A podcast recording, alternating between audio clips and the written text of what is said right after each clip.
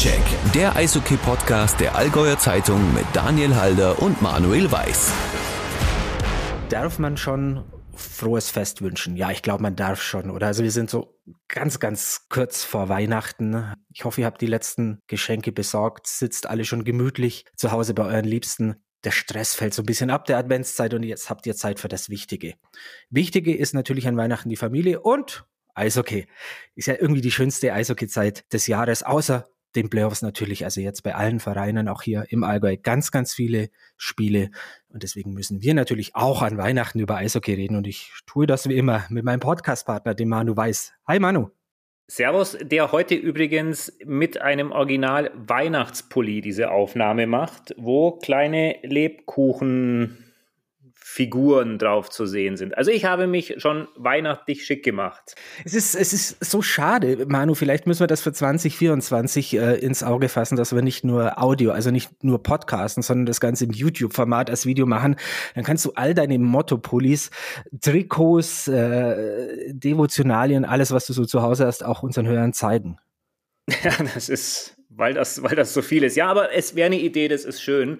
Ähm, ich sehe aber, unser, unser heutiger Gast, er hat keinen Weihnachtspulli an, sondern um ganz ehrlich zu sein, er sitzt so da, als wäre es August und wir hätten draußen 37 Grad. Ich gehe mal kurz vor die Tür und schaue, ob ich irgendwie drei Monate lang geschlafen habe. Aber es ist schon Sven Müller. Es ist schon noch Dezember, oder? Im T-Shirt. Ja, herzlichen Dank für die Einladung zu eurem Podcast. Ja, es ist Winter, aber ich liebe die kalte Jahreszeit und friere eher selten. Deshalb auch die luftige Kleidung. Um, um, es kurz zu sagen, Daniel, man könnte sagen, es ist nicht sehr frostig bei den Indians momentan, oder?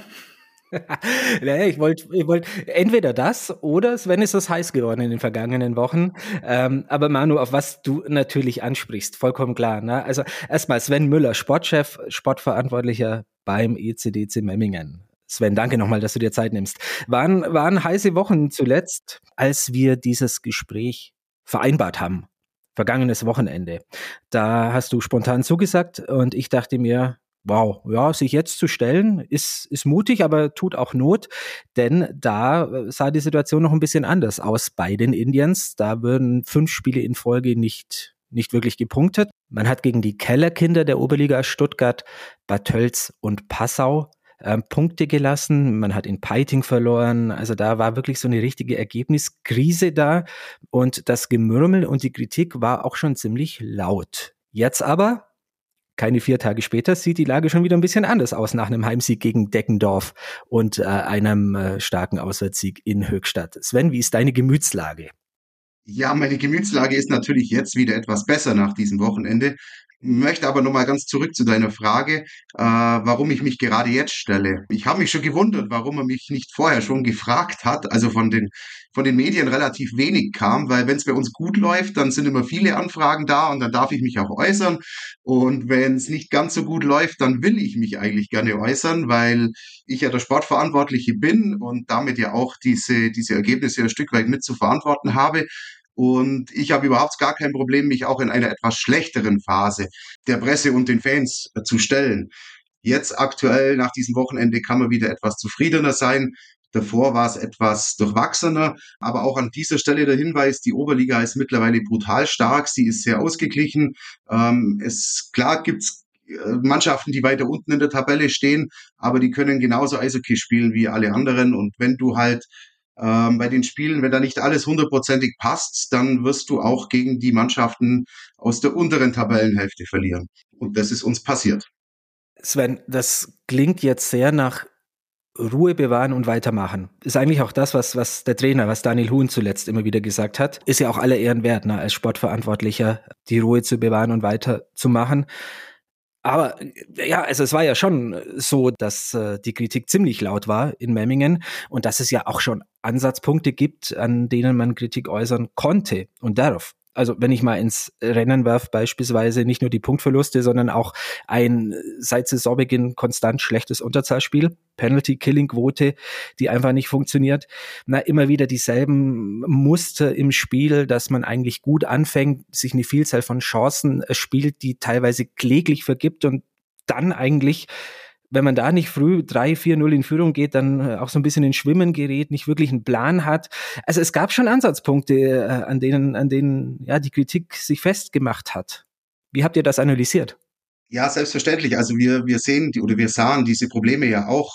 Tatsächlich muss man ja sagen, dass wir eigentlich immer relativ gutes Eishockey gespielt haben. Wir haben immer relativ gut gestartet und sind dann immer wieder von unserem Konzept bisschen abgewichen. Und ähm, ich glaube, dass das mehrere Faktoren hatte, warum das so weit kam. Also zum einen, wenn man die Spiele analysiert, sieht man immer wieder, dass ähm, tatsächlich einzelne Spieler Komplettausfälle hatten während des Spiels, unerklärliche Ausfälle. Es waren immer individuelle Fehler. Die Mannschaft sich dann ziemlich schnell anstecken ließ. Und was man auch ehrlich sagen muss, das soll jetzt aber keine Einzelkritik an Spielern sein. Wir hatten zu Beginn der Saison oder jetzt in der schwierigen Phase tatsächlich bisschen Probleme mit unseren Torhütern, die gut gehalten haben, aber die uns halt auch in, in etwas brenzligeren Situationen nicht im Spiel gehalten haben und die Mannschaft dann immer sehr verunsichert wurde.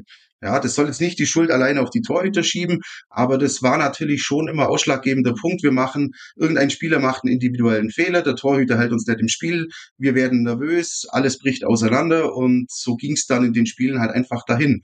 Und wir haben jetzt versucht, hier anzusetzen, Lösungen zu finden. Und ja, ich glaube, es ist uns jetzt ein Stück weit gelungen, durch das, dass wir einfach dem Team nochmal das Vertrauen ausgesprochen haben. Ich habe gesagt, ich stehe absolut hinter dem, hinter dem Team Daniel arbeitet jeden Tag hart. Also ich glaube, wir sind auf einem guten Weg, aber wir sind noch nicht am Ziel. Was natürlich auch auffällt, ich glaube, es ist euch bisher in der Saison noch nicht gelungen, mehr als zweimal in Folge drei Punkte zu holen. Es gab mal drei Siege in Folge, aber da war dann noch ein, ein, ein Sieg quasi, der nicht drei Punkte gegeben hat mit dabei. Was steht euch im Weg, dass ihr wirklich mal so eine Siegesserie startet? Ja, das ist, denke ich, schwer zu beantworten. Ähm, also ich komme wieder zurück, dass die Oberliga einfach mittlerweile sehr, sehr stark ist und alle Mannschaften Eishockey spielen können. Jeder auf seine Art und Weise. Es gibt die, die etwas schwächeren Vereine, die es mit viel Kampf und Ehrgeiz wegmachen, die sich defensiv brutal reinstellen. Wir dann vielleicht oftmals kein Mittel finden, weil wir doch eine spielerische Mannschaft sind und da keinen, ja, vielleicht keinen Plan B haben, gegen solche Mannschaften wirklich äh, zurechtzukommen in Summe aber glaube ich, dass wir, dass wir schon auf einem richtigen Weg sind. Wir aber halt auch in Memmingen aufpassen müssen und das habe ich jetzt ja schon gebetsmühlenartig vor der Saison gesagt. Äh, wir müssen aufpassen, unsere Erwartungshaltung auch unseren Möglichkeiten anzupassen. Und das schaffen wir gerade offensichtlich nicht. Ich bin da ehrlich, auch äh, wir intern haben da ein bisschen Probleme damit und unser Umfeld im Besonderen. Also wir, wir erwarten von dieser Mannschaft deutlich zu viel ist meine persönliche Meinung, weil die Oberliga einfach viel zu stark wird und wir jetzt aktuell in dem Moment auf Platz 5 da sind, wo wir vor der Saison eigentlich sein wollten. Natürlich, ganze Saisonbetrachtung muss man feststellen, wir haben viele Spiele unglücklich und vielleicht auch manchmal ein bisschen doof verloren. Äh, wir könnten wahrscheinlich sogar weiter oben stehen. Aber in der Gesamtbetrachtung ist dieser Tabellenplatz, auf dem wir jetzt sind, ähm, vollkommen in Ordnung.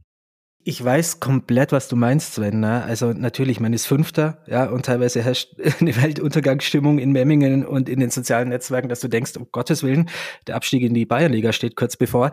Ähm, aber du sagst das ja, ne? Also ein bisschen, bisschen den Finger in die Wunde legen muss ich noch an der Stelle.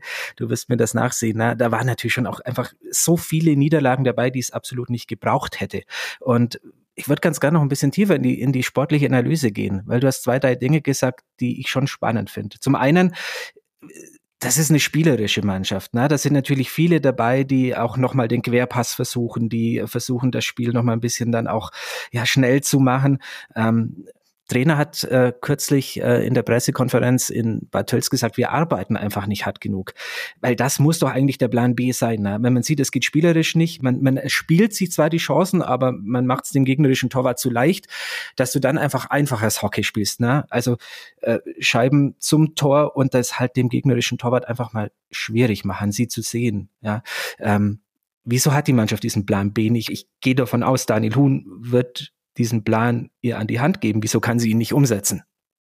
Ja, das ist es schwierig zu beantworten. Das liegt natürlich auch ein Stück weit an, an den Einzelspielern, an ihren Fähigkeiten und an ihren, ja, wie sie halt einfach geprägt sind. Ich weiß, dass Daniel gebetsmühlenartig predigt, dass wir schneller abschließen müssen, dass wir einfacher spielen müssen. Aber manchmal geht's halt einfach nicht. Also auch wenn der wenn die Spieler halt, es, es gibt Spieler, die sind puckverliebt, die müssen die, die müssen die Scheibe führen, dann sind sie gut, dann sind sie stark. Es gibt Spieler, die schnell den Abschluss suchen, da haben wir dieses Jahr etwas weniger. Einer davon ist Peki, der jetzt halt die letzten äh, Wochen auch ein bisschen Schwierigkeiten hatte, jetzt Gott sei Dank wieder zurückfindet. Aber der Großteil unserer Spieler, die sind halt tatsächlich auch spielerisch geprägt und das haben wir auch bei den Verpflichtungen gewusst und jetzt müssen wir halt auch damit leben.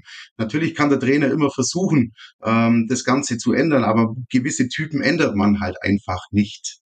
Du hast was ganz Interessantes gemacht am vergangenen Wochenende, als die Kritik am lautesten war nach dem Stuttgart-Spiel, nach der Niederlage in Passau, als alle gedacht haben, oh Gott, jetzt schlägt gleich wirklich, also man muss mit solchen Formulierungen vorsichtig sein, aber ich sage es mal, jetzt schlägt gleich der große Blitz in Memmingen ein. Hast du was ganz anderes gemacht? Du bist in die Kabine gegangen und hast die Spieler fast ein bisschen verbal gestreichelt, hast ihnen das Vertrauen ausgesprochen, hast sie gestärkt. Sven, du hast vorher gesagt, die Mannschaft kommt manchmal ins Schwimmen, wenn sie merkt, der Plan geht nicht auf oder wir kassieren blöde Gegentore. Jetzt äh, kritisch gefragt, ist das ja jetzt keine ganz junge Mannschaft. Ne? Wie kann das sein, dass, dass sich Teile der Mannschaft so verunsichern lassen?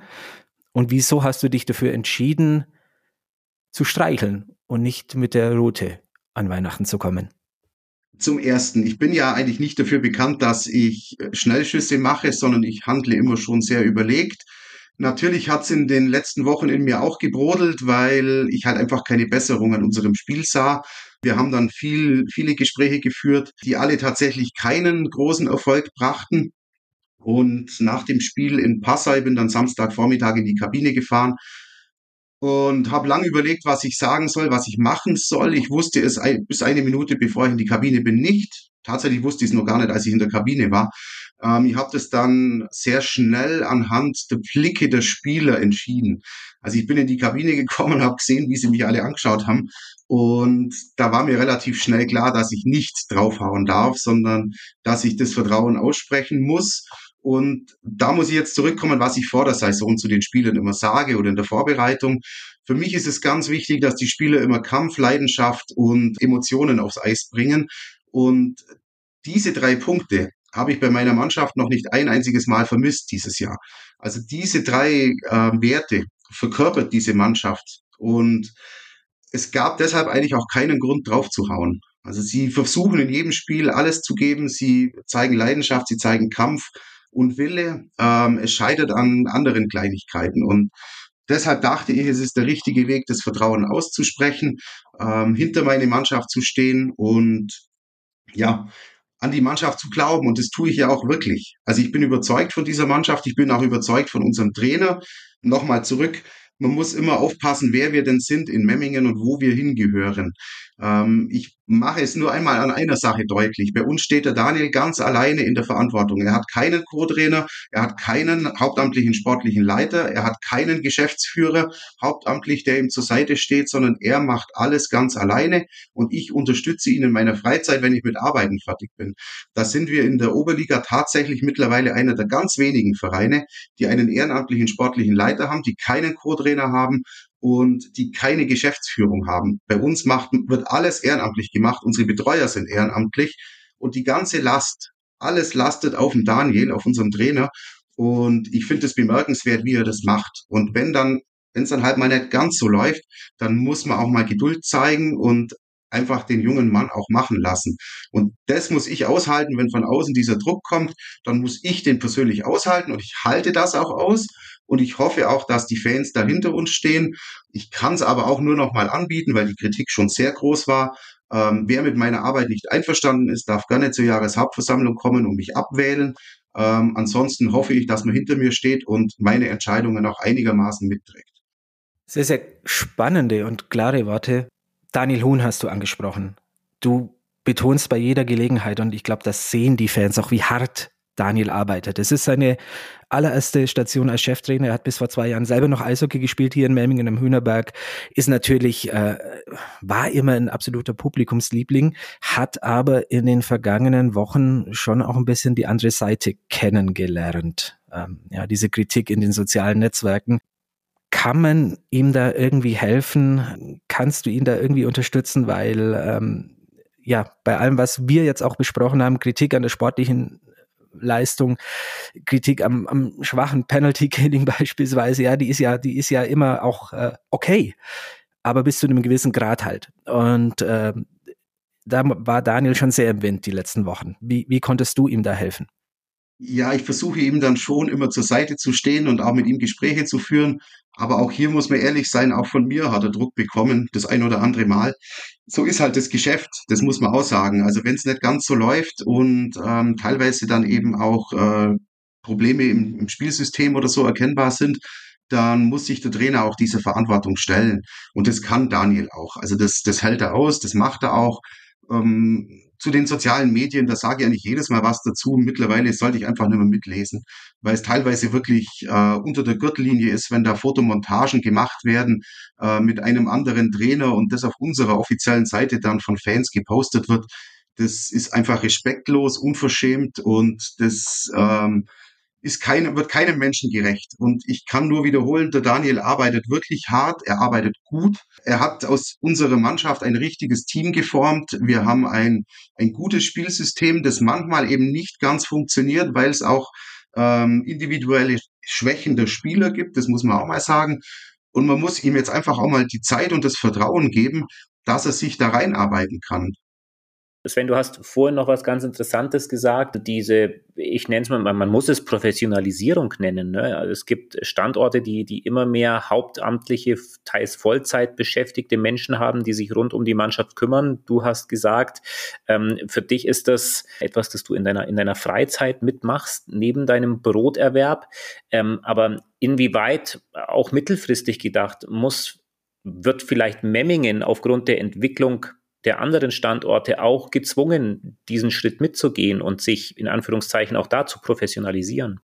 Ja, das wird ein zwingend notwendiger Schritt sein. Also wir merken es jetzt ja, wir drei Vorstände, wir gehen alle am Limit. Wir sind alle drei Vollzeiterwerbstätig und haben danach eigentlich dann oder in unserer Freizeit, ja, es ist eigentlich ein Hobby, äh, nochmal einen Fulltime-Job, weil wie gesagt, bei fast jedem anderen Verein sind das Vollzeitbeschäftigte, die sich um diese Dinge kümmern und in einem weiteren Schritt der Professionalisierung müssen wir das anpacken. Wir haben das auch tatsächlich jetzt schon die letzten zwei Jahre intensiv intern diskutiert und versuchen auch hier ähm, uns weiterzuentwickeln. Aber es ist halt tatsächlich schwierig, weil auch unsere finanziellen Möglichkeiten irgendwann ausgeschöpft sind und alles, was wir abseits der Mannschaft halt investieren, tatsächlich bei der Mannschaft wieder fehlt. Und noch dazu kommt ja hier in Memmingen die große Problematik, dass einfach die gesamte Infrastruktur in und an der Halle nicht passt. Wir könnten schon einen Geschäftsführer anstellen, aber wo setzen wir ihn denn hin? Also wir haben ja in der Eissporthalle keinerlei Möglichkeiten, irgendwo eine Geschäftsstelle oder sonst was einzurichten. Und ich denke, dass wir jetzt hier auf einem guten Weg sind, erst einmal die infrastrukturellen Probleme zu klären und dann in einem weiteren Schritt ähm, tatsächlich in in die Verwaltung unseres Vereins investieren werden. Wir haben jetzt ja, wenn ich das gleich ausholen darf, dank unseres neuen Oberbürgermeisters äh, vom Herrn Rotenbacher, können wir jetzt endlich nach fünf Jahren die Namensrechte verkaufen. Ich habe jetzt fünf Jahre lang dafür gekämpft, habe eine Abfuhr nach der anderen bekommen und jetzt hat sich der neue Oberbürgermeister intensiv für uns eingesetzt. Und jetzt haben wir es geschafft, dass wir diese Namensrechte verkaufen dürfen. Diese Woche wird wohl noch der Vertrag mit der Stadt Memmingen geschlossen und im Anschluss dann mit dem Sponsor. Das wird uns schon wieder einen ganzen Schritt weiterbringen. Mit den Anbauten sind wir aktuell dran, mit der Stadt intensiv Gespräche zu führen, dass wir da weiterkommen. Und wenn wir diese Schritte jetzt dann erreicht haben, dann müssen wir schauen, dass wir im Verein intern noch etwas professioneller werden und Vollzeitkräfte beziehungsweise Unterstützungskräfte anstellen, die uns hier helfen können. Sven, du hast jetzt hier die einmalige Gelegenheit, exklusiv in Stockcheck, dem Podcast, zu sagen, wie die Eissporthalle Memmingen künftig heißen wird. Ja, das werde ich leider nicht machen können, weil die Verträge noch nicht unterschrieben sind. Ich habe gehört, als großes Gerücht, es wird äh, die Daniel Halder Arena. Ich bin da fast zu Hause, aber es muss nicht auch noch so heißen. Also. Ja. Aber du hast was, du hast was ganz Gutes vorgenommen, weil ähm, wir haben äh, den Fans, die wir gerade schon so ein bisschen gescholten haben, die Möglichkeit gegeben, dass nicht nur wir beide, lieber Daniel, Fragen stellen, sondern dass wir auch Fragen der Community quasi mitnehmen, aufgerufen unter anderem über Instagram und Facebook, über euren Account von den Indians. Ich finde, da sind ganz gute Fragen gekommen. Unter anderem ging es da auch um ähm, eben genau die Namensrechte und das Stadion. Die Frage müssten wir weitestgehend abgearbeitet haben somit. Ich würde nochmal nachhaken tatsächlich, Sven, weil das natürlich ein Riesenaufreger in Memmingen war in den vergangenen Monaten. Ne? Also dem Ganzen ist ja, du hast gesagt, es ist eine Lösung in Sicht. Das freut natürlich alle und wenn das dann so geht, dann äh, ist, ist allen auch viel geholfen. Aber das war natürlich schon ein Diskussionsthema, das uns äh, hier in Memmingen, muss man sagen, von September bis November eigentlich beschäftigt hat. Und dann äh, hieß es auch noch, jetzt gibt's einen riesen Streit zwischen dem Fußballclub, zwischen dem FC Memmingen und dem ECDC Memmingen. Soziale Netzwerke haben da auch wieder eine Rolle gespielt, ja, weil es einige vielleicht nicht ganz verstanden haben und dann irgendwie aufeinander losgegangen sind, was die Fanlage anbelangt. Wie hast du das Ganze erlebt? Ähm, ich glaube, es ging nie irgendwie um eine Breitseite gegen den FC Memmingen, oder? Jetzt, ich muss aber noch mal ganz kurz zu Manu zurückkommen. Ich möchte unsere Fans auf keinen Fall ähm, irgendwie canceln oder, oder schimpfen oder sonst was. Ich bin auch immer ein Freund von Kritik. Ich bin jedes, jede, eigentlich fast jeden Tag in der Eissporthalle. Wenn man mich sieht, kann man mit mir sprechen. Ich bin manchmal dankbar über Kritik oder Anregungen. Ich lese auch im Forum mit und manchmal sind da Sachen dabei, da denke ich mir, hoppala, da bist du noch gar nicht drauf gekommen. Da solltest du vielleicht mal drüber nachdenken. Also Kritik kann ja auch konstruktiv und positiv sein. Nur was ich nicht möchte, ist, wenn halt Spieler oder Trainer persönlich angegriffen oder beleidigt werden. Das lasse ich nicht zu und da stelle ich mich provokativ vor meine Mannschaft und vor meinen Trainer. Nur um das nochmal äh, abzuhaken. Dann zum Thema FC Memmingen. Ja, ganz sicher ging es nie darum, äh, irgendwie dem FC irgendwas abzusprechen oder da gar einen Krieg anzufangen.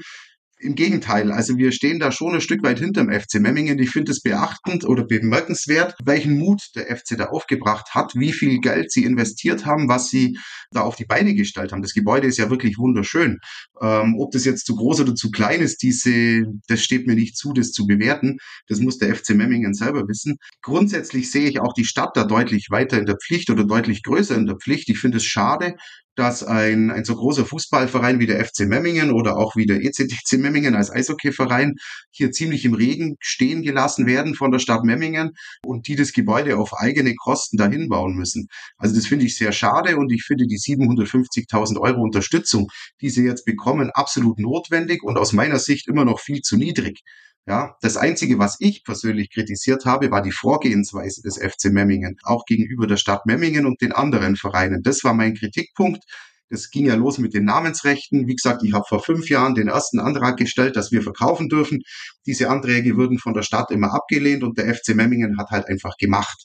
Wir haben uns an die ablehnende Haltung gehalten, haben auf viel Geld verzichtet in diesem Zusammenhang und der FC hat halt einfach verkauft und nennt halt sein Gebäude jetzt äh, Econ Arena Park. Ja, das haben wir nicht gemacht und die Vorgehensweise habe ich kritisiert und genau das gleiche jetzt mit dem Gebäude. Die sagen, sie finanzieren selber, können es dann nicht, gehen zur Stadt, brauchen die Kohle, bekommen sie. Das finde ich halt einfach in der Vorgehensweise nicht richtig. Diese Kritik habe ich angesprochen, aber ganz sicher wollte ich damit keinen Krieg mit dem FC Memmingen anfangen. Also ich finde das super, was sie da geleistet haben. Ganz, ganz spannendes Thema, finde ich. Können wir auch noch wahrscheinlich eine halbe Stunde drüber sprechen. Aber wir wollen ja zu den Fernfragen kommen. Ein Punkt hast du schon angesprochen. Der Daniel Huhn, der Trainer, ist, äh, steht allein an der Bande. Ne? Eine Frage aus Facebook von eurer Seite war, gibt es denn eine Überlegung, ihm noch einen Co-Trainer, der sich beispielsweise um ein Mannschaftsteil wie die Abwehr kümmert, ihm zur Seite zu stellen? Ja, also diese Diskussionen gibt es tatsächlich intern schon länger, also zwischen Daniel und mir. Wir unterhalten uns da eigentlich regelmäßig drüber. Das hat auch schon in der Vorbereitung begonnen. Wir halten auch die Augen und Ohren offen nach einem geeigneten Kandidaten. Es ist aber tatsächlich nicht ganz so einfach, weil ein Co-Trainer aus der Umgebung haben wir jetzt keinen, der mir spontan einfällt. Wir haben schon lange überlegt, wen wir in diese Position bringen könnten. Es gibt Kandidaten von außerhalb, teilweise auch außerhalb Deutschlands, die sehr interessant wären für diesen Posten. Aber man darf halt nicht vergessen, auch ein Co-Trainer muss von irgendwas leben. Er braucht also ein angemessenes Gehalt, er braucht eine Wohnung und er braucht ein Auto. und dann schießen die Kosten halt relativ schnell in die Höhe und aktuell ist es im jetzigen Etat einfach nicht mehr vorgesehen. Wir müssten einen aus der Umgebung finden und das schaffen wir momentan nicht. Also es gibt hier keinen geeigneten Kandidaten. Man muss ja auch beachten, er muss ja auch tatsächlich menschlich zum Daniel passen, es muss sportlich passen. Da sind ja ganz viele Komponenten, die da reinspielen ganz entscheidend, und das muss ich jetzt nicht schnell ausholen, ist tatsächlich die Wohnungsproblematik. Ähm, das ist ja abartig. Also ich habe jetzt letztes Mal für den jungen Verteidiger geschaut, ein, ein WG-Zimmer in Memmingen ohne eigenes Bad, ohne Küche, 600 Euro. Das ist Wahnsinn. Ja, und das muss ich ja immer auf den, auf den Lohn mit draufrechnen. Ich muss ja die Gesamtsumme ausrechnen. Und dann kommen wir halt da mittlerweile in Sphären, die, die nicht mehr feierlich sind und die für uns nicht finanzierbar sind. Du hast von Nikonor Dobriskin gesprochen. Der junge Verteidiger, neu dazugekommen, erst vor wenigen Tagen. Nächste Fanfrage geht in eine ähnliche Richtung, ähm, aber nicht um einen Neuzugang, sondern äh, ja auch um die Abwehr. Luba Pokovic laboriert an einer sehr hartnäckigen Verletzung leider und jetzt würde auch bekannt, hat habt ihr vermeldet auf Seiten des Vereins, dass Christopher Kasten sich beruflich nochmal umorientieren wird im neuen Jahr und dann auch weniger zur Verfügung stehen wird. Da sind natürlich viele hellhörig geworden. Ich meine, ist ja nicht irgendjemand, sondern eine wichtige Stütze und Kapitän dieser Mannschaft. Wie soll das gehen? Kann er Captain bleiben, wenn er nicht mehr regelmäßig da ist? Äh, wie oft wird er da sein? Wie sind da eure Pläne? Ja, also Christopher hat ein, ein sehr gutes Jobangebot bekommen und das hat er einfach annehmen müssen. Also da stehen wir auch als Verein dahinter. Für uns natürlich schwierig, weil er absoluter Leader-Typ in der Kabine ist, weil er Kapitän ist, weil er auch auf dem Eis eine Stütze für die jungen Spieler ist. Ich kann aber schon ein bisschen Entwarnung geben, er wird nicht gänzlich weg sein. Also er arbeitet in der Nähe von Memmingen, er wird das ein oder andere Training verpassen, weil wir jetzt halt auch teilweise vormittags trainieren. Das wird er nicht nicht besuchen können, aber er wird mindestens das Abschlusstraining am Donnerstag mitmachen können und er wird auch am Freitag und Sonntag für die Spiele zur Verfügung stehen. In welchem Umfang er da eingesetzt wird, das muss der Trainer entscheiden. In die Aufstellung mische ich mich nicht ein, aber er wird weiterhin dem Team und dem Verein zur Verfügung stehen. Noch eine Frage zur Abwehr. Linus Swetlund, hm, der ist natürlich eine absolute Stütze in dieser Abwehr, spielt jetzt fünf Jahre schon, über fünf Jahre in Memmingen. Frage eines Fans, gibt es da irgendwann mal die Aussicht, dass Linus einen deutschen Pass bekommt? Ja, Mai, es gibt die, es gibt die rechtlichen Grundlagen, ähm, nachdem eine Einbürgerung frühestens nach fünf Jahren möglich ist, wenn gewisse zusätzliche Voraussetzungen erfüllt werden. Das ist ein besonderes ehrenamtliches Engagement, das sind äh, Sprachtests, Einbürgerungstests, wenn das alles erfüllt ist, kann frühestens nach fünf Jahren die Einbürgerung erfolgen. Es ist aber immer eine Kann-Einbürgerung, also es muss nicht. Die fünf Jahre hätte er nächstes Jahr im Oktober, glaube ich, voll, also Oktober 2024 müssten die fünf Jahre sein und das wäre der allerfrüheste Zeitpunkt, um den deutschen Pass eben zu erwerben. Letzte Frage zum Personal von den Fans. Du hast vor ein paar Wochen einen dritten Torhüter verpflichtet, einen ganz jungen, Luca Ganz. Ziemlich auf den Punkt gebracht, die Frage, Wieso verpflichtet ihr einen dritten Torhüter, wenn er nicht spielt? Er spielt nicht, weil sein Pass noch in Amerika liegt. Ähm, das ist ein internationaler Transfer. Wenn einer im Ausland gespielt hat, dann geht seine Spielerlaubnis in dieses andere Land und die muss man dort anfordern. Das haben wir gemacht. Die Transferkarte ist auch mittlerweile da und dann wird er auch sicher mal eingesetzt. Also das hat jetzt tatsächlich gar nichts damit zu tun gehabt, dass er oder mit den Leistungen zu tun gehabt, sondern es war einfach so, dass der, der Spielerpass noch nicht da war und er nicht spielberechtigt war. Und den dritten Torhüter haben wir verpflichtet weil äh, Joey eigentlich ja unser Notfalltorhüter war, das relativ schwierig ist umzusetzen, weil er halt sehr, sehr viele Verpflichtungen hat. Er ist ja nicht nur bei uns Torhüter-Trainer, sondern auch bei vielen anderen Vereinen und da einfach die zeitliche Komponente nicht mehr da war. Wir selber haben keinen dritten Torhüter, den wir einsetzen konnten. Unsere Kooperationspartner haben keinen dritten Torhüter, der uns zur Verfügung stehen würde. Und deshalb mussten wir uns auf der Position einfach nochmal ein Stück weit absichern denke, 2024 werden wir ihn vielleicht schon das ein oder andere Mal dann im Indians Trikot im Einsatz sehen. Eine allerletzte machen wir noch, dann schließen wir auch die Fanfragen ab an der Stelle. Sven, die geht nochmal in Richtung potenzielle Neuzugänge. Wie gesagt, zweimal habt ihr schon nachgelegt, Nikonor Dobriskin und äh, Luca Ganz. Hast du noch weitere Neuzugänge geplant im Laufe der Saison? Also ich kann jetzt nur für den aktuellen Moment sprechen. Eishockey ist ja ein sehr schnelllebiges Geschäft. Aber der aktuelle Stand ist, dass niemand mehr kommt, dass wir die Saison mit dem jetzt zur Verfügung stehenden Kader zu Ende bringen. Aber das kann man so pauschal tatsächlich nicht sagen. Hätte man mich vor zwei Wochen gefragt, hätte ich das gleiche gesagt. und dann kam plötzlich ein neuer Verteidiger und ein neuer Torhüter. Also das Geschäft ist einfach viel zu, viel zu schnelllebig, das geht alles viel zu schnell. Jeden Tag ändern sich eigentlich die Voraussetzungen. Ja, Stand heute kommt keiner mehr. Wenn sich morgen zwei verletzen oder wir irgendwo eine neue Baustelle erkennen, dann kann sich das auch wieder ändern. Einer kommt hoffentlich noch, relativ bald wieder. Das ist fast wie ein Neuzugang. Jaro Hafenrichter. Na, also äh, unfassbare Verletzungsgeschichte. Aber man muss auch sagen, wenn Jaro fit ist, ist das natürlich nach wie vor einer der allerbesten Spieler der Oberliga. Wie schaut's bei ihm aus? Ja, also Jaro ist definitiv der Unterschiedsspieler. Wenn er zu 100 Prozent fit ist, dann ist es wahrscheinlich tatsächlich einer der besten Spieler dieser Liga. Deshalb hoffen wir auch sehr, dass er, dass er bald zurückkommen kann, denn er hatte jetzt ja die letzten drei Jahre, die er bei uns war, tatsächlich schon unfassbar viel Pech. Auch wir dann damit. Er war in jeder Saison angeschlagen, verletzt, äh, kam dann immer wieder zurück, hat sich zurückgekämpft, aber halt dann auch nie mit 100 Prozent, weil er sich eigentlich immer verletzt aufs Eis gestellt hat. Wir haben jetzt dieses Jahr vereinbart, dass er zu 100 Prozent fit werden muss, dass er nicht aufs Eis geht, bevor es nicht wirklich hundertprozentig fit ist. Er hat jetzt diese Woche nochmal Untersuchungen. Ich denke, er ist in den letzten Heilungszügen. Ich möchte aber noch nicht zu viel Hoffnung machen, weil wir eben noch die, die ärztlichen Untersuchungen abwarten wollen.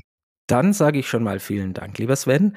Wir haben noch einen allerletzten Punkt, den der Manuel und ich an der Stelle immer machen äh, in unserem Podcast. Und äh, das ist unsere beliebte Rubrik Helden der Woche, unsere AZ-Helden der Woche. Ich weiß nicht, ob der Herr Weiß sich was Besonderes überlegt hat. Ansonsten würde ich fast mal monothematisch in Memmingen heute bleiben. Bleib in Memmingen. Ja, vielleicht noch der Hinweis. Ne? Also im Eishockey ist dieses Jahr auch viel nicht so Schönes passiert, muss man sagen, ne, wenn wir an schwere Verletzungen, Unglücksfälle, Todesfälle denken. Aber auf eines konnte sich die Eishockey-Community immer verlassen. Das war der Zusammenhalt der Vereine und vor allem auch der Fans. Ne? Also da würde in jedem einzelnen Fall gespendet, da würde geholfen, da würde unterstützt. Und auch ihr in Memmingen habt etwas Ähnliches jetzt vor am Freitag, zwei Tage vor Heiligabend. Das Spiel der Herzen ist eine schöne Institution schon in Memmingen, gibt seit einigen Jahren. Vielleicht kannst du mal ganz kurz sagen, was es damit auf sich hat und warum das Ganze auch heuer wieder so wichtig ist. Ja, das Spiel der Herzen ist immer eine ganz besondere Angelegenheit zu Weihnachten, weil es halt einfach auch ganz tolle Atmosphäre in der Halle ist, wenn diese, die, die blinke Herzen in dieser dunklen Eissporthalle da aufblinken.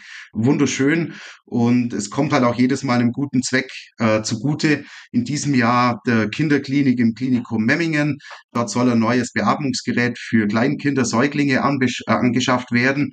Da fehlen jetzt aktuell, ich glaube, noch rund 20.000 Euro.